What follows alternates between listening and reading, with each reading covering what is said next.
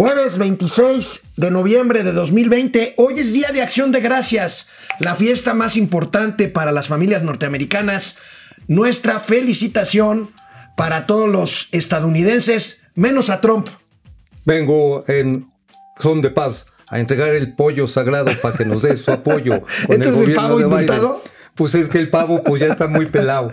bueno, oye, ¿felicitará el presidente López Obrador a Joe Biden aunque sea por el Día de Gracias? Pues yo creo que más bien le va a dar gracias de que no lo meta el botiquín. ¿eh? Oye, este, fíjate que ya hasta el presidente chino felicitó a Biden por su triunfo electoral. Bueno, ¿quiénes faltan? Putin. Putin, eh, Bolsonaro y Andrés Manuel. Andrés Manuel. Ah, ya está el de Corea del Norte, creo que ya, ya también. también el de Corea del Norte. No, vas a ver que así como fuimos el último lugar del país donde se debe de vivir la COVID-19, vamos a ser el último país que le va a decir, ay Biden, pues como que eres espurio. Tenemos la confirmación del INEGI de la caída de la economía mexicana al tercer trimestre de este año. Esto es Momento Financiero. El espacio en el que todos podemos hablar. Balanza comercial. Inflación. Evaluación. Tasas de interés. Momento Financiero. El análisis económico más claro. Objetivo y divertido de Internet. Sin tanto choro. Sí. Y como les gusta. Peladito y a la boca. ¡Órale! ¡Vamos, réjete bien! Momento Financiero. Bueno, pues este, el día de hoy el INEGI confirmó la estimación que habíamos dado hace algunas semanas, que había dado el propio INEGI, la estimación oportuna del Producto Interno Bruto, cayó en términos anuales 8.6% al, al, al, tercer trimestre del año. Ahorita lo vamos a comentar Mauricio Flores y yo, porque bueno, aquí hay que aclarar bien y no es que seamos aguafiestas. Eh, si vemos trimestre contra trimestre, o sea, segundo trimestre de este año con tercer trimestre, hay un avance, un crecimiento de 12.1%, pero insisto, respecto al trimestre anterior. Pero hay que verlo en términos anuales. Ya por ahí están todo el mundo, bueno, los chairos. Ya están diciendo que ahí está la UV y que ya nos recuperamos y que ya salimos. Malditos neoliberales que no entendieron que la economía moral es lo que funciona. Bueno, pues es que es el rebote. Es el rebote. Insisti, Mira, insistimos, es el rebote de gato muerto. Te, tenemos, tenemos la gráfica del INEGI. Miren, aquí se ve muy bien. Fíjense esta caída y ahí la horizontal. Esta es en realidad cómo se debe de ver en términos anuales. O sea, estamos Exacto. en la parte baja y pues estamos ahí lateral. Así es. No es la V que sube otra vez como no, no, lo quieren hacer ver. Es vuelo, esto es en términos anuales. No es vuelo de palomita, esto es vuelo de chichicuilote. O sea, así... O sea, ya si has visto cómo vuelan los, los, los, los guijolotes, ¿no? Los guajolotes. También dicen guijolotes, cóconos, este, pipiriuns. Pavos. Pavos. Pues corren, corren, corren, corren, corren, brincan y luego se caen. Este, bueno, vamos a ver el cuadro del INEGI para explicar un poquito mejor y vamos a ver la reacción del presidente López Obrador, por supuesto, celebrando esta cifra. Pero aquí este gráfico, que esta tabla que siempre les explicamos eh, cada trimestre, ahí la tenemos, amigo. Pues ahí tenemos en términos anuales, se confirma lo que había hecho la estimación oportuna. Mira, para que no digan que 8.6% no negativo. Que, que, somos este, agoreros del desastre, emisarios del pasado, prianistas sin su chayote. Déjame decirles que en la variación trimestral, si ustedes se dan cuenta, el sector que más brincó, o sea, es decir, el tercer trimestre respecto al segundo, que era totalmente perdido, es el primario. No, las actividades secundarias. Fíjate, 21.7. Ah, ah, eh, sí, claro. Ah, ajá, que estamos sí, hablando, explica otra vez, por favor. Siempre te pido lo mismo. No, sí, pues por favor. La, la, parte secundaria, ¿cuál la es? Parte la parte secundaria es básicamente el de transformación, ya Industria. sea para productos, manufactura o servicios que requieren otro procesamiento. Uh -huh. Bueno, entonces aquí lo que estamos viendo es que es el efecto de la reapertura. Uh -huh. Pues sí, después de junio que nos sacan a la calle, porque también teníamos que empezar a comer o de alguna manera, pues empiezan a abrir las plazas comerciales, se empiezan a abrir las líneas de producción automotrices, pero la medición anual, como atinadamente dices, amigo, velo. Menos 12.5%. En, en, en, en, términos, en términos anuales. Ahora, yo siempre les he dicho, amigos, del 0 al 1, cuando estás en 0 y creces al 1, creces un 100%, pero eso no quiere decir que llegues al 3, al 4 o al 5 que estabas antes de cara al 0. Oye, pero, Esto es un poquito lo que pasa, ¿no? Oye, pero mira, yo creo que en aras de esto, por eso hoy se presentó el libro... El... Ahorita lo vamos a platicar. No, la... no, yo es que yo ya traigo una copia. Ya, ya, en ah, exclusiva. Ya, ya, en exclusiva interplatanaria intergaláctica. Pero al ratito, ahorita que regresamos, se los platico. Bueno, miren, por supuesto, el presidente... Nada más, déjame, nada más. A ver, ¿Qué quiere decir esto? A ver. Que los dos millones de empleos que se habían prometidos no se están No, pues al contrario, vamos en déficit. en déficit. A ver, pero a ver qué va a decir. Bueno, no, mira, vamos a ver. El presidente López Obrador, por supuesto, se agarró de la cifra de trimestre a trimestre y dice que ya está la UV y que ya estamos de salida. Ay, vamos a ver. dio a conocer el INEGI los resultados del tercer trimestre en cuanto a crecimiento económico en el país. Sí, y estamos saliendo a ver, me da la oportunidad de presumir de que se nos está cumpliendo nuestro pronóstico. Mire, esta es la crisis, lo que dijimos, nos vamos a ir al hoyo como pasó todo, todo el mundo, se cayó 17% la economía para el segundo trimestre, que pues es abril, mayo y junio, que fue cuando perdimos un millón de empleos. Y dijimos, vamos rápido, va a ser una B, V, vamos a salir rápido. Y aquí está ya, este es el tercer trimestre. Entonces, esto lo sabe Bloomberg. Eh, les puedo también presumir. Ahora sí, este, Oye, esa, esa V, amigo, es la misma B que se utiliza para describir las Verge. O sea, cuando, Sí, cuando se, vemos a cuando, las Verge. cuando se ve la cosa de la B, De la, de la Verge. V, Ajá, sí, de la Verge. Las Verge, para que no se confunden y me vayan agarrando confianza, es básicamente estas orillas que están al, al lado de las autopistas de carreras. Entonces, cuando un coche se sale es que se va a la Verge. Literal. Entonces, pues cuando dice el presidente que nos fuimos al hoyo, a ver, préstame atención, por favor. No. El tema es que seguimos ahí. El tema es que seguimos, seguimos en el, en el hoyo. Y, y bueno, ¿por qué el presidente se refirió a Bloomberg? Les cuento rápidamente. A ver.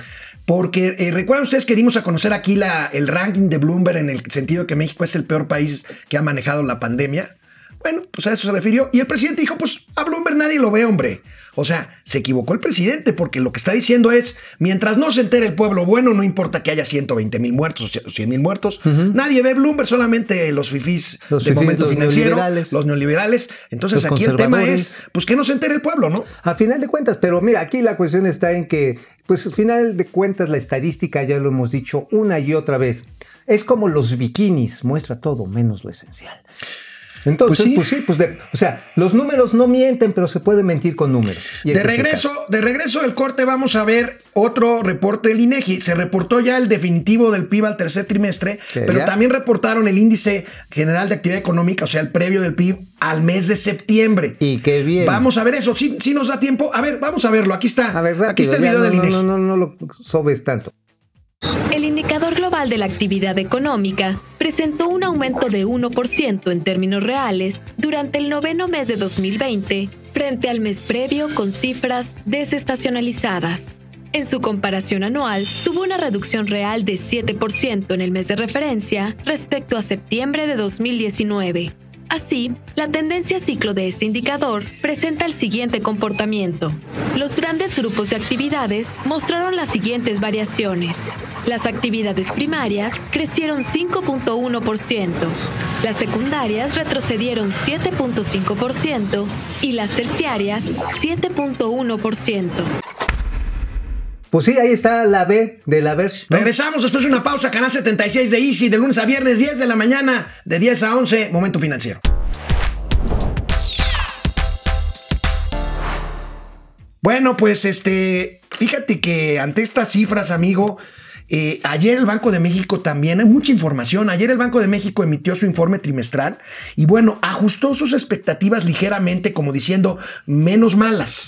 Ajustó las perspectivas de crecimiento. Sin embargo, ¿En vamos a verlo con detalle para ver, eh, digamos, lo que significa esto. Si bien ajustó ligeramente al alza la estimación de Producto Interno Bruto, ven un panorama complejo e incierto a pesar del rebote del que habla Mauricio Flores Arellano. Vamos a ver este cuadro donde están ajustadas ya las expectativas expectativas del Banco de México. Ahí tenemos, amigo, para este año los intervalos. El intervalo de este año falta muy poquito, entonces muy reducido. ¿Está? Está acorde con tu pronóstico de la apuesta que de tenemos. menos 9.5 era lo que yo decía. y Tú decías- decías, yo, de- yo digo que más de 10. Es el, el Banco de México lo ajusta a 8.9, Exactamente. 9%. Ahí está más o menos. Ahora, el tema es el año que entra, amigo. Fíjate nada más el, el, el, ¿qué significa este intervalo tan grande de 0.6 a 5.3%? Yo lo Bueno. resumo en una palabra. Significa incertidumbre. Pues sí, yo también te lo resumo en esas mismas palabras. Pues sí, es que mira, es como querer brincar de un edificio a otro así onda Matrix. Sí. O sea, es de estancamiento a empezar a sacar Entonces- la cabeza de una manera más consistente. El Banco de México se está colchonando, sacas un promedio, entonces dices tú, la, la economía mexicana va a crecer 3, 3,5% el año que entra, pero no es necesariamente un pronóstico. No, y después de una caída, de una descarapelada de este tamaño que nos metemos este año de 9, quiere decir que en términos aritméticos, así simplemente, pues todavía llevamos 6% para abajo. Y si le agregamos la población económicamente activa que se va agregando año con año y la reducción del PIB per cápita, entonces cada vez vamos a tener un país más chiquito para repartir. Esa Podemos ver otra vez el cuadro para ver el siguiente año 2022. Ahí tenemos 2022, un intervalo más reducido de 2.6 a 3.8, que da un promedio de 2.6 de crecimiento. Y esto lo único que nos dice, amigo, es que si bien nos va, vamos a regresar al nivel que teníamos de crecimiento económico antes de la pandemia hasta el 2023 En el o 2000. incluso 2024. si- Pero mira, si de todas maneras, así aritméticamente le sumas los positivos del 21 y el 22 al escenario central y ni así llegamos a recuperar en lo que nos fuimos para abajo este ¿Te, año. te sumo cuánto? Pues el 2.7%, Sí. eh, más o menos. Está ¿no? está Aunque bien, bueno. el 19.3% No, ya te al tardaste, que se amigo, cayó. ya. ¿No viste que se cayó 19.3%? Sí, sí, sí, claro, la este, el intervalo pasado. Ya, ¿no? ya lo has dibujado, el 19.3%. Bueno, el gobernador del Banco de México, Alejandro Díaz de León, explicó estos intervalos. Se lo explicó bien ayer aquí en Vive TV a nuestro querido amigo y compañero Darío Celis. Sí, en las eh, últimas dos eh, series de publicación de informe trimestral habíamos manejado tres escenarios. Eh, uno lo llamábamos eh, V, el otro era de V profunda y el otro era de una contracción eh, tipo U profunda. Y eh, tenían contracciones de 8.8, 11.3 y 12.8 en las últimas versiones que publicamos. Y eh, como tú comentabas, esta, el, punto, el escenario central de 8.9, pues es muy cercano a la, el escenario tipo V eh, que habíamos eh, dado a conocer. Y creo que eh, es importante que en este informe trimestral destacar que ya en lugar de tener estos tres escenarios, como ya tenemos mayor claridad sobre la contracción y la fase inicial de recuperación, que fue tanto la contracción del segundo trimestre como la recuperación en el tercer trimestre, pues ya ya pudimos hacer un escenario central, si bien todavía con un límite superior e inferior eh, eh, con, con, cierta amplitud, especialmente para el año siguiente, pero eh, ya un escenario central. Bueno, pues. Ahí, ahí, está. Ahí está. La tenemos... explicación muy clara de él. Ahora, el gobernador del Banco de México, que es muy prudente, extremadamente como prudente, debe ser un banquero, como debe ser un banquero central, sigue hablando de la UV. Uh -huh. Pero, pero más bien, ahí ahorita lo vamos a ver con Gabriel Casillas, el economista de Banorte, es más bien la famosa palomita. Uh -huh, que, que, que la palomita, alargada. pero la palomita muy achatada, ¿no? Sí, este... no, ya te digo, eso ya no parece palomita, ya parece chichicuilote. sí. Se bueno, más su tiempo. Bueno, y hablando de esto, pues esta incertidumbre tiene que ver con la vacuna. Tiene que ver con la vacuna anticovid. Y ayer el secretario de Hacienda le puso, le puso limón a la herida porque pues explica la dificultad en materia de vacunación no, bueno, y en, pues en, el sentido de que esto no va a ser inmediato. Yo insisto, primero hay que aprobarla, los protocolos, por cierto, hubo un tropiezo ayer en el protocolo de una de las farmacéuticas. AstraZeneca ¿no? dio a conocer que habían tenido un problema en fabricación y que por lo tanto, pues las pruebas que ellos habían reportado no necesariamente eran válidas, tenían que repetir esa metodología. Entonces, porque es ciencia ese aplicada. Es, ese es el primer paso.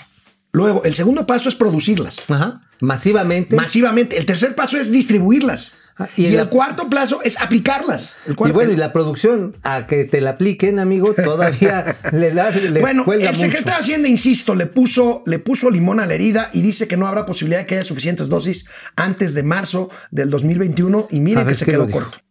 Lo que tenemos es que comprar más vacunas de las que eventualmente necesitáramos. O dicho de otra forma, nuestros contratos tienen que cubrir más pensando que un porcentaje determinado de estas iniciativas no, no, no se van a realizar. Y también en un sentido muy financiero, donde uno cubre para distintos eventos, lo que nosotros teníamos que cubrir es teniendo contratos con distintos proveedores, proveedores potenciales de vacunas, pensando que si algunas no se dan, algunas otras se, se darían. Y también cómo pueden llegar en el tiempo. Hay algunas vacunas que con toda seguridad nosotros vamos a recibir en abril, que son las de COVAX, y una que muy potencialmente vamos a recibir en marzo. Y esos precios son distintos de las que podemos recibir en diciembre y enero. Pero en lugar de comprar únicamente las que se pueden recibir después, bueno, pues hay, un tema de cobertura de riesgo donde tenemos que cobrar, comprar también las que podemos recibir antes porque tiene un impacto en la salud y en la economía, eh, en, en la economía ya desde ahora. Entonces, Justo, justo está en eso, eh, en eso estamos ahora y este es un problema complejo. Yo les platiqué algunos de los temas eh, complejos en términos contractuales, etcétera, pero hay otras complejidades, como por ejemplo, ¿cuántas vacunas puede poner el país eh, en un mes? Y la, experiencia dice que se pueden poner hasta 10 millones de vacunas por, por mes, lo cual quiere decir que al inicio del proceso va a morder la restricción de que no tenemos vacunas suficientes y hacia el segundo o el tercer mes el reto va a ser cómo nos organizamos para poner todas las vacunas que le van a estar llegando al país. Y eso es lo que realmente va a ser un cambio, un cambio en la forma en que vamos a estar operando tanto en la salud, en la economía y en las, en la, en, en, en las finanzas. Pues sí, no van a estar muy, así muy como. claro el secretario, Sí, no, ¿no? pues no van a Este- llegar así de bolón ping-pong, No, ¿eh? no, no, no. De entrada, aunque se están haciendo varios convenios con varios proveedores, la fabricación es el tema. Estamos hablando de cientos de millones de dosis. Nada más para México. Se calcula que tendrían que ser 200 porque se duplicaría, se tiene que duplicar. Ahora, yo no sé, amigos, si te la van a aplicar en el bracito, si te la van No, a aplicar empieces, en las. no No, pues sí, digo. Mira, yo más bien, yo más bien te iba a preguntar, tortugas. oye, ¿y estamos listos para este reto logístico monumental? Pues. Gatel dice que sí, pero yo a Gatel ya no le creo. en- Bueno, Birmex trabaja el 25% de su capacidad, es la Sí, distribuidora pero está vetada. No, Birmex es privada. Es, Por es- eso. perdón, Birmex, Ah, es, Birmex del es la pública, la- es la del Estado. La que trae ahora este señor Centeno, que fue administrador del y del ISSSTE. Exactamente, sí, a Pedro Centeno, pero bueno, no tienen ni camiones para llevar omeprazol. Punto. O sea, está, tienen dos bodegas, fabrican, eh, ¿cómo se llaman? Los antídotos para las, los piquetes de víbora, que tú ya los conoces. Sí. Pues sí, los anti- anticrotálicos. An- uh. Anticrotálicos. Pues contigo necesito, pero un antialacránico. cabrón. Ay, sí, porque pico con la cola. no, bueno, la cuestión está en que Birmex trabaja el 25% de su capacidad y si le quieren echar todo el paquete en productos que tienen que ir de ultra refrigerados a bien refrigerados, El caso, amigo, Uy. es que la pandemia avanza. Pasamos de 50 a 60 millones de contagiados en el mundo en solo 17 días. Está del nabo, ¿eh? no, bueno, ayer, ayer cuántos llegó México? Este, ya, eh, Más de 10 mil. Sí, claro. No, más de un millón. Regresamos después de una No, pausa de aquí un a solo Momento día. Financiero.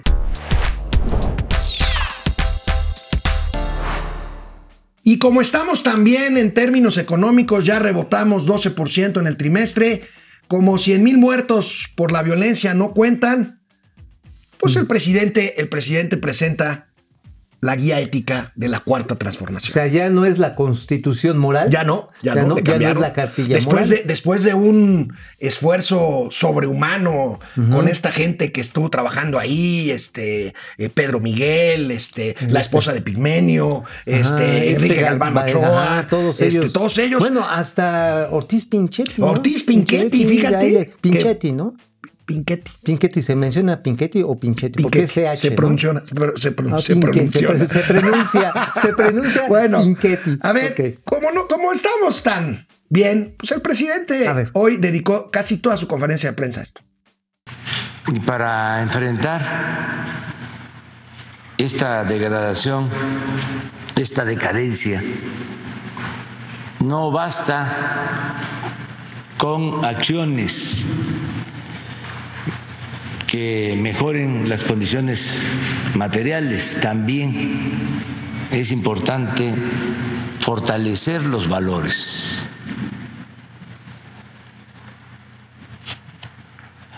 procurar el bienestar material y el bienestar del alma. Y por eso se habló de una república amorosa y se habló de la felicidad como fin último del gobierno, de lograr la felicidad del pueblo. Y se habló de tener una constitución moral. Bueno, pues les vamos a presentar la, pues esta guía ética, se las vamos a presentar, el mayor logro de este gobierno. Los miserables. Los miserables. Víctor Hugo se tardó 20 años en hacer esto. La cuarta transformación lo logró en dos años. Híjole, se imprimirán 8 millones de ejemplares de esta guía ética para distribuirlos entre los adultos mayores para que de ahí permee a toda la familia. Yo ya recibí el primero de ellos como adulto mayor. Ah, entonces soy. le vas a leer a tus bisnietos. ya la, la cartilla, la cartilla este, moral los vas a educar, la cuarta les vas a decir transformación, sí, sí, que sí. se deben de portar bien, Sí, que deben amar al prójimo, no odiar, no Ajá, envidiar. no envidiar, que deben conformarse con su par de zapatos. Así es. Que el, el bienestar espiritual va sobre el, el material. Pues está Está bien bueno, chido, pero vamos ¿eh? a regresar a los temas económicos, pero bueno. Pues es que sí ¿qué es económico, o sea, La finalmente- economía moral, decías Pues tú. la economía moral, o sea, es así. A ver, pónganse en su ayatito, nosotros nos vamos en nuestro yatecito y ahí los dejamos de jodiditos. Bueno. Pa' pronto. Hay que ver la primera plana del economista de hoy, ver, porque ayer también, y les decíamos que hay muchísima información, se reportó la producción petrolera de Pemex, por supuesto, y ahí tenemos, amigo, ahí tenemos. Hay nada más Platícanos. una caída. De, está a nada más de 1.627.000 barriles. Todavía el, es veterinario, es médico o médico brujo este Octavio Romero. No, es agrónomo. Agrónomo, el agrónomo. Que dirige este, Pemex. Que dirige Pemex, decía que íbamos a cerrar en 1.900.000 barriles. Un millón seiscientos. ¿Tú calculabas más o menos eso? Sí, que se iba a seguir cayendo porque los éxitos exploratorios han sido muy limitados. A ver, hay pozos, por ejemplo, me estaban chismeando ahí en, en la región de Sama, que dicen, no, es que va a producir 200 mil barriles me- este, mensuales. Es lo que es, bueno, de 4 mil barriles. O sea, de esa diferencia. Ya después de que pican y hacen todo lo que tiene que hacer la parte técnica, en vez de los 200 mil esperados, son 4 mil. ¿Te acuerdas cuando eh, Cantarel, este gran pozo del que vivió este país durante Yacimiento, 30 años, yacimiento. yacimiento más que sí, porque eran muchísimos pozos. El yacimiento Cantarel producía solito 2 millones de barriles diarios? Sí. Solito. Sí, solito, era una locura, una locura, una y locura. pues ahora sí, literalmente nos lo chupamos. Bueno, pues vamos a ver, vamos a ver qué pasa. Tú sí le llegaste ahí a darse su llegue, ¿no? ¿Tú sabes por qué se llamaba Cantarel ese pozo? Por el pescador que descubrió la primera mancha de chapopote Se llamaba Rudecindo Cantarel. rudecino cantarel, y pues murió en la miseria, ¿eh? Sí, Murió en la como miseria. eh, de- se merecía un fee por, por, por haber haberlo, pero no, pues como es propiedad del Estado, pues este, pues ahora sí. Rudecindo Caltarel, un pescador campechano. Mira, algo que hay que decir está en que los recursos petroleros en este país los hemos dilapidado en gasto corriente. Sí, sí, No sirvió ni para apuntar a Pemex ni a la industria circundante a la industria petrolera estatal. No se desarrollaron corredores industriales masivos como se que requería, por ejemplo, en el sureste. Que eso sí es culpa de los gobiernos anteriores, hay que decirlo, ¿eh? Hay que decirlo Ajá. ahí para que se calmen las Ajá. hordas. Bueno, simplemente el excedente petrolero que hubo entre Vicente Fox y Felipe Calderón, Feli- Felipe Calderón, bueno, Que fueron los famosos excedentes petroleros que se usaron para gasto corriente, como dices, o sea, para pagar sueldos, este, Ajá, bonos. no, unos centros de convenciones bien chidos en todos los estados, en cada capital, uno, dos. Y ahorita, no, no, bueno, no meten ni caballos ahí a guardar. Oye, amigo, fíjate que eh, hoy me encontré con una nota en el periódico Reforma muy interesante, muy interesante, sobre la discusión del outsourcing, que, que es un tema que tú traes muy cerca. Surgió en la mesa, eh, ya ve que están reunidos los representantes de la iniciativa privada con el gobierno, surgió en la mesa una propuesta que a mí no me gustó, de es, que es de ajustar el PTU, o sea, el reparto de utilidades, a cambio de tener menos subcontratados. Pues sí, a lo mejor equilibras ahí un poco, pero pues dejas también sin utilidades que se merecen los que trabajan en las empresas que generan estas mismas utilidades. Pues sí. Si te parece, explícanos un poco en qué consiste el PTU. El PTU es la repartición que le dicen de las utilidades después de que queda ya la parte, la utilidad neta. Ah, ahí lo que tenemos en la utilidad neta, hay un reparto de ley, la repartición de utilidades. La manera en la que se distribuya depende mucho de los ingresos y de la productividad de los trabajadores. Usualmente en las empresas grandes se hace un, una medición, se hace una medición. A ver, ahí tenemos una imagen. Ahí está. Entonces, este PTU es un derecho laboral, sí, pero también se calcula. Hay una métrica. Sí, claro. Y que está estandarizada por la Secretaría del Trabajo. O sea, no a cualquiera, no porque tengas unas utilidades te va a tocar una mayor cantidad. Depende tu aportación marginal a la generación de estas Pero utilidades. por eso justamente no me gusta la propuesta, amigo, porque tapas un hoyo destapando Claro, otro. O sea, finalmente la es- gente que cobra, reparte utilidades cada mes de abril por trabajar en una empresa, pues cobraría menos o dejaría de cobrar a cambio de que, De la que hubiera empresa más contrate gente, a otros a que ya no contrate por, por, por terceros. A final de cuentas es como pasarse la, la lana de una bolsa a otra. Así es. Así, o sea, es un cero, no beneficia ni perjudica, simplemente estanca. Entonces, digo, eso finalmente va en contra de la necesidad de generar empleos y elevar productividad. O sea, si una empresa no tiene estos excedentes de utilidad, pues no hay que repartir. Los Punto. expertos insisten, insisten, amigo, en que millones de trabajadores quedarían en el limbo de aprobarse la iniciativa de Tal reforma cual. al outsourcing tal cual está. No, y se van a la informalidad. Se van a ir a la informalidad. Vas a ver a las afueras de los edificios allá de Santa Fe, pues este, la gente más humilde buscando que le den chamba para entrar a, a barrer, a trapear ese día por cualquier cantidad de pesos, por 100 pesos y ya. Y por ejemplo, técnicos especializados, trabajadores de las áreas, eh, por ejemplo, de informática, pues van a tener que ir a pedir este chamba ahora sí de a semanita. Oiga, jefe, pues le, pues sí, pero te pago por fuera. Y entonces ¿A ti te es gusta esta propuesta del PTU? A mí no me gusta. No, no, realmente. Dicen que salió del mismo gobierno. La verdad es que ahorita eh, son puros trascendidos porque las mesas son privadas. Se supone que va a haber una reunión nuevamente con el presidente de la República el próximo lunes. Sí, pero ese PT, esa propuesta es realmente de patear la, el, la- ¿Cómo la dices tú? Pasarse la lana de una bolsa a una otra. bolsa a otra. Es suma cero, no ayuda en absoluto. Entonces, este, ojalá que la reconsideren. Es nada más dar a tole con el dedo. De regreso del corte, vamos a hablar de algo de lo que poco se habla, pero que es importante en el sector financiero: el mercado bursátil, el mercado de valores. De veras se habla poco de esto. Ahorita vamos a hablar. Hubo una convención muy interesante ayer de la Asociación Mexicana de Intermediarios Bursátiles. Regresamos, Canal 76 de No se lo pierde. De lunes a viernes a las 10 de la mañana. Economía, negocios y finanzas. Para que todo el mundo, hasta los cazabolseros, le entiendan.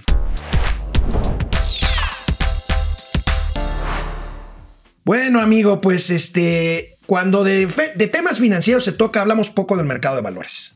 El mercado de valores es, eh, ubican ahí en Paseo de la Reforma, la Glorieta de La Palma, ahí está el edificio de la Bolsa Mexicana de Valores. Es un edificio que está- parece que está haciendo la Cuauhtemiña, ¿no? sí. Está así. Bueno, es una forma de financiar a las empresas, no por crédito ni por deuda. Por deuda es, uno no sea, si compras tu deuda de una empresa, pues estás entrándole al riesgo sin volverte parte de la empresa, sin volverte accionista. El mercado de valores, el mercado de acciones, es cuando te conviertes en accionista al comprar precisamente acciones de la empresa. Y ya compras el riesgo de la administración de la Así empresa. es. Pero bueno, son muy pocas, son 140 empresas apenas las que cotizan en el mercado mexicano de valores. Hay dos bolsas, la Bolsa Mexicana de Valores, la Bolsa Inter- Interinstitucional de Valores Viva.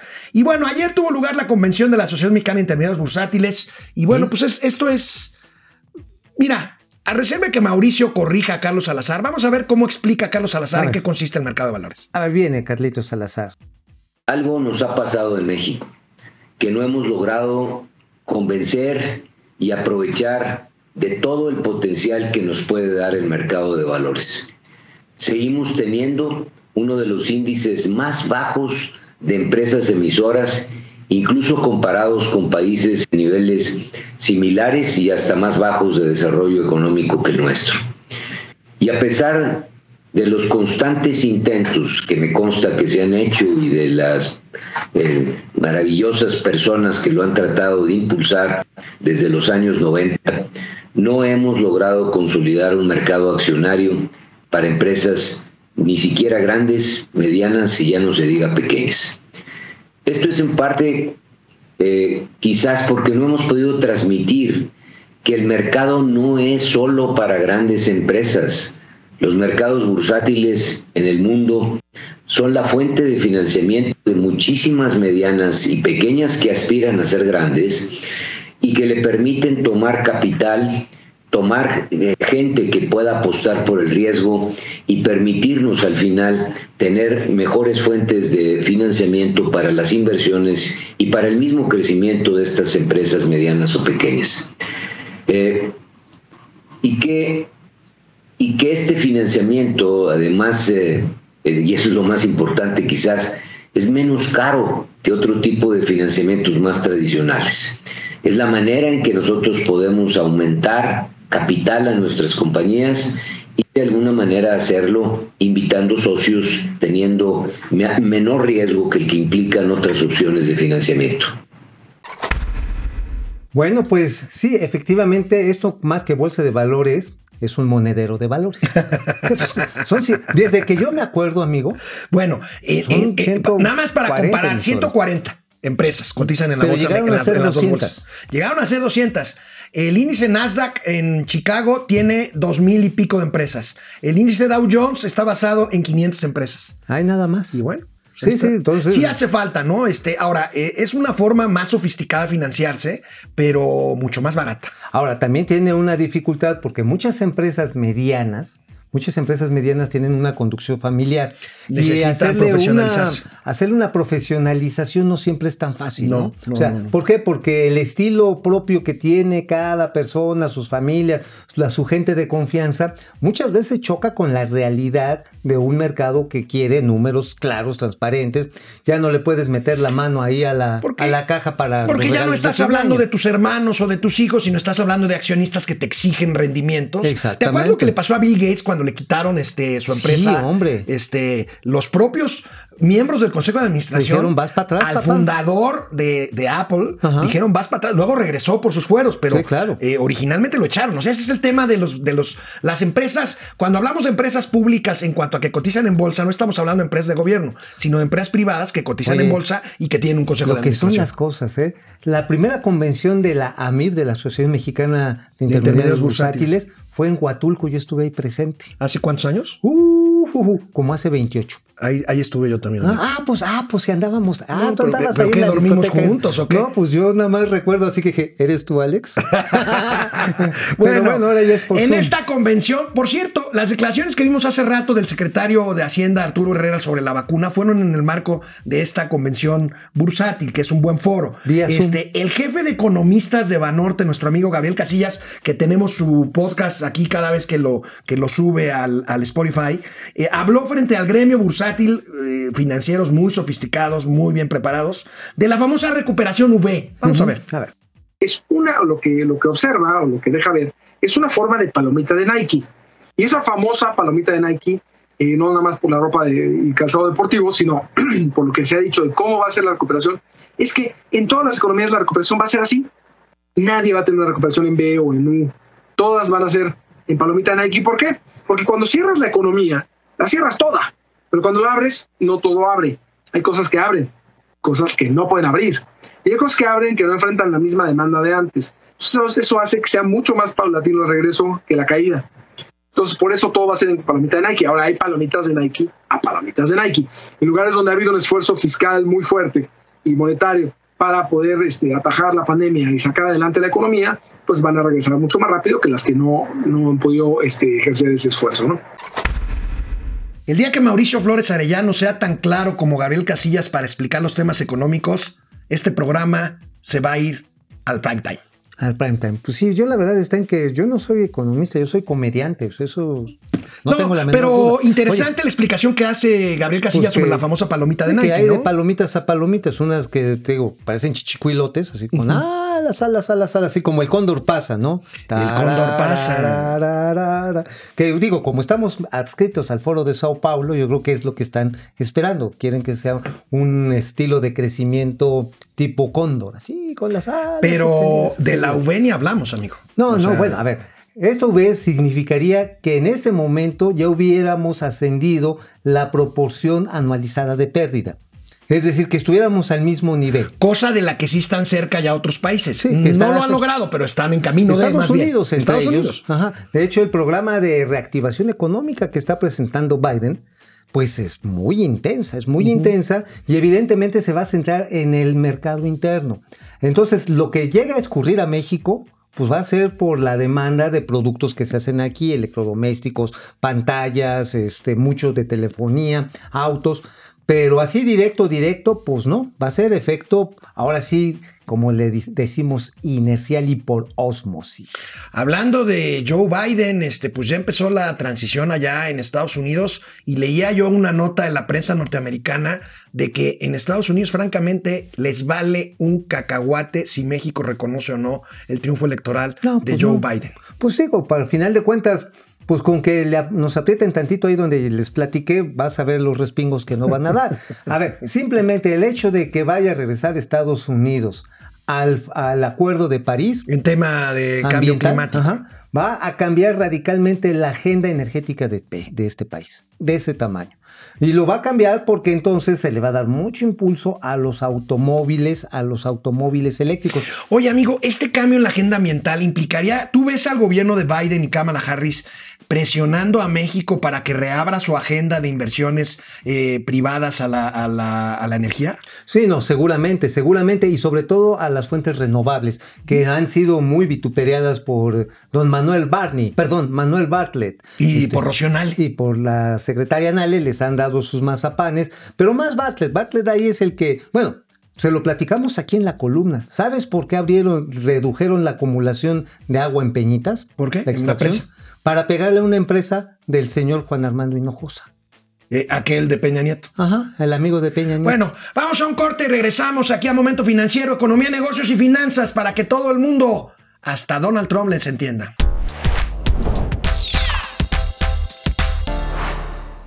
Bueno, pues vamos a regresar a la última parte de este programa, la última ronda. Igual, la última y nos vamos, ¿no? Pues sí, pero para mañana regresamos, ¿eh? Conste, ¿eh? Este bueno, viernes vengo. para abrir este segmento tenemos nada más y nada menos en la tercer pista de este circo la excelsa columna de Mauricio Flores Arellano que le publica el periódico La Razón. ¿De qué escribiste hoy, Ta, querido ta, tarara. No, no, no, no iba a ser como música de los elefantitos, pero no, aquí más bien sería eh, canción para un muchacho triste, porque José Antonio Meade nos dimos a la tarea de buscar con la gente cercana a él, pues está deprimido.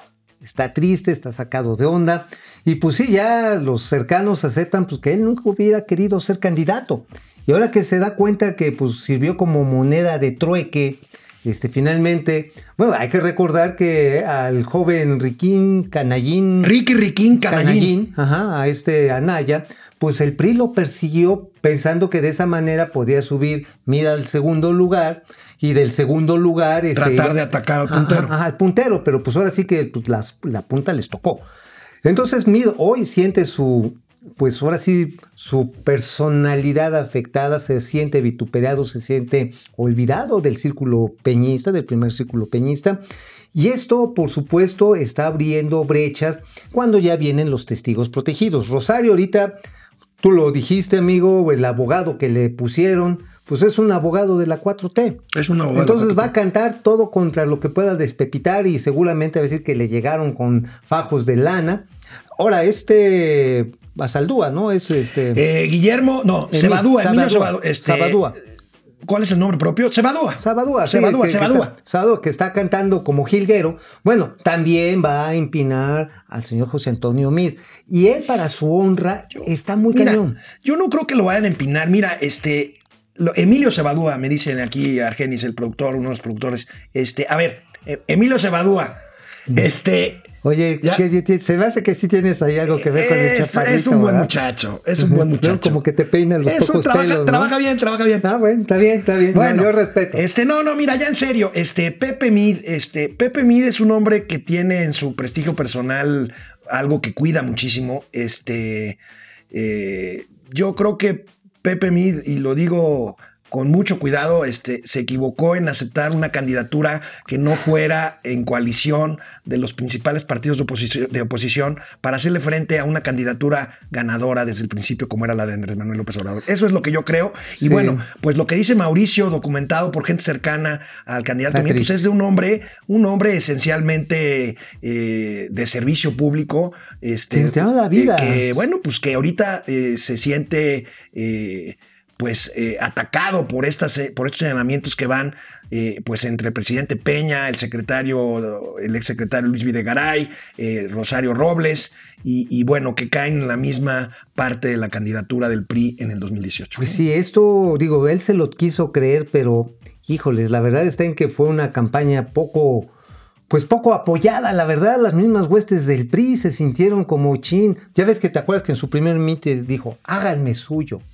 Sí. Híjoles, qué, qué frase tan desafortunada, porque pues era ver como a Oliver Twist diciendo, regáleme un poco más de sopa. Ahora, el caso está en que estamos en un escenario del sálvese quien pueda, que el presidente López Obrador está utilizando muy a su favor en términos electorales, que no necesariamente, insisto yo, tendrá repercusiones judiciales en todos los casos, uh -huh. pero que está siendo usado como propaganda política. Durísima. A siete meses, ocho meses de las elecciones. Es más, yo quiero retomar aquí otra columna, la de Carlos Loer de Mola, muy interesante uh -huh. el día de hoy, en la que dice que muchos peñistas de los diversos grupos están pensando pues ya salir a defenderse, a meter las manos, porque les han puesto una sopapiza tremenda, así de, de costal de box. Pum, pum, pum, pum, uno tras otro. Y nadie mete las manos. El presidente Peña, pues digo yo con esa novia, pues no estaría nada triste, la verdad. Ay, Pero, a riesgo de. No, mejor no lo digo, me, no, van, a, me van a tundir, sí, no, me mejor no. Va, él está muy bien acompañado el expresidente, pero a todos los demás miembros de su gabinete los traen. Ahora sí que Ah, como perico a toallazos. Tómala, Y tómala. pues esto con, y va, y con quieren, grandes, quieren con grandes réditos electorales de un gobierno como el de Andrés Manuel López Obrador, que a punto de cumplir los dos años, Ojo. pues la verdad no tiene resultados.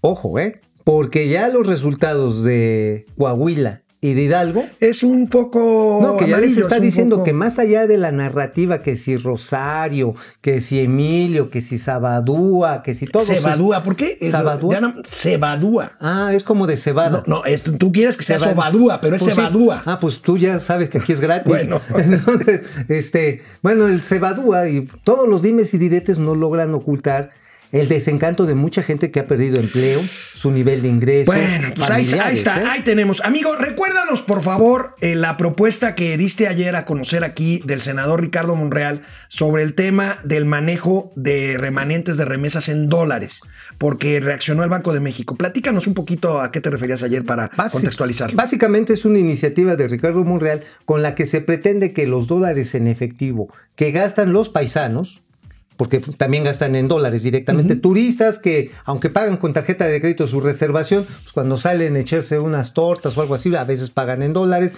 Lo que se le, recom- se le requisa al crimen organizado, el numerario como tal pueda ser tomado como reserva internacional para que pueda ser exportado, obviamente, a cambio de derechos especiales de giro a los Estados Unidos o en bonos del Tesoro.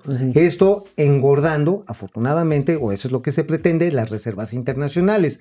Pero Ahora, pero, Pero, esto el puede tema. abrirle la puerta a dinero de procedencia ilícita. to- totalmente. ahí Bueno, por eso, chaca, eh, por eso el. Banco de México llama a la prudencia, como son los bancos centrales, como siempre decimos, prudentes. Vamos a ver lo que dijo el gobernador del Banco de México, Alejandro Díaz de León, con todo cuidado, con todo políticamente correcto, sobre la propuesta del senador Monreal.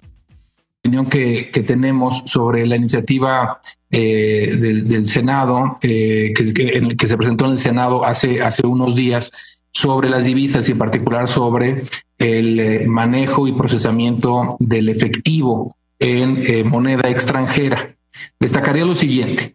En primer lugar, es claro que el beneficio que podría tener para los migrantes nacionales el contar con un mecanismo, un proceso eh, robusto, seguro y de bajo riesgo para el manejo de eh, la moneda extranjera en efectivo eh, que traen a nuestro país, pues obviamente sería, sería muy útil eh, y conveniente. Ahora, el mecanismo tiene que ser robusto y debe minimizar el riesgo de que se incluyan recursos de procedencia ilícita en el sistema financiero. Y eso, eh, ya que esto eh, puede implicar riesgos de operación y de disponibilidad de recursos a cualquier entidad financiera que los maneje. Esto lo quiero destacar, es un eh, claramente es un elemento eh, de riesgo y hay que encontrar los mecanismos más robustos para eh, fortalecer esos procesos sin incrementar esos riesgos. Pues sí, efectivamente, mucha cautela, porque como tú dices, el chaca chaca puede que entrar, pero O sea, lo que quiere decir Mauricio es chacachaca lavado de dinero. lavado de dinero. Y el lavado de dinero no necesariamente tiene que llegar así en camionzotes. Hay muchas operaciones hormiga Sí. para Sí, lavado sí, de dinero. Ojo, entonces el, el gobernador Blanco México dice, cuidado con esto, hay que verlo con cuidado. Vamos a ver. ¿Cuáles son las salvaguardas? Las Tienes que identificar a la perfección la persona que va a hacer esos cambios. ¿eh? Vamos a ver. Bueno, antes de irnos, una exclusiva de Mauricio Flores. Bueno, pues sí, nos están informando, nos están informando que Rodrigo Vázquez dejará su posición como director de la Agencia Federal de Aviación Civil, la AFAC. Y esto parece ser que está relacionado con la- los no resultados en los estudios del espacio aéreo, Traen un relajo en la aeronavegabilidad. Ajá, para la que aeronavegabilidad. na- navegabilidad. Ándale. Ajá, para- Bueno. Entre Santa Fantasía, Toluca y el ICM. Nos vemos mañana aquí en Momento Financiero. Mañana ya viernes. Aquí estaremos los dos. Y José José lo vas a ver. Vamos, réjete bien. Momento Financiero.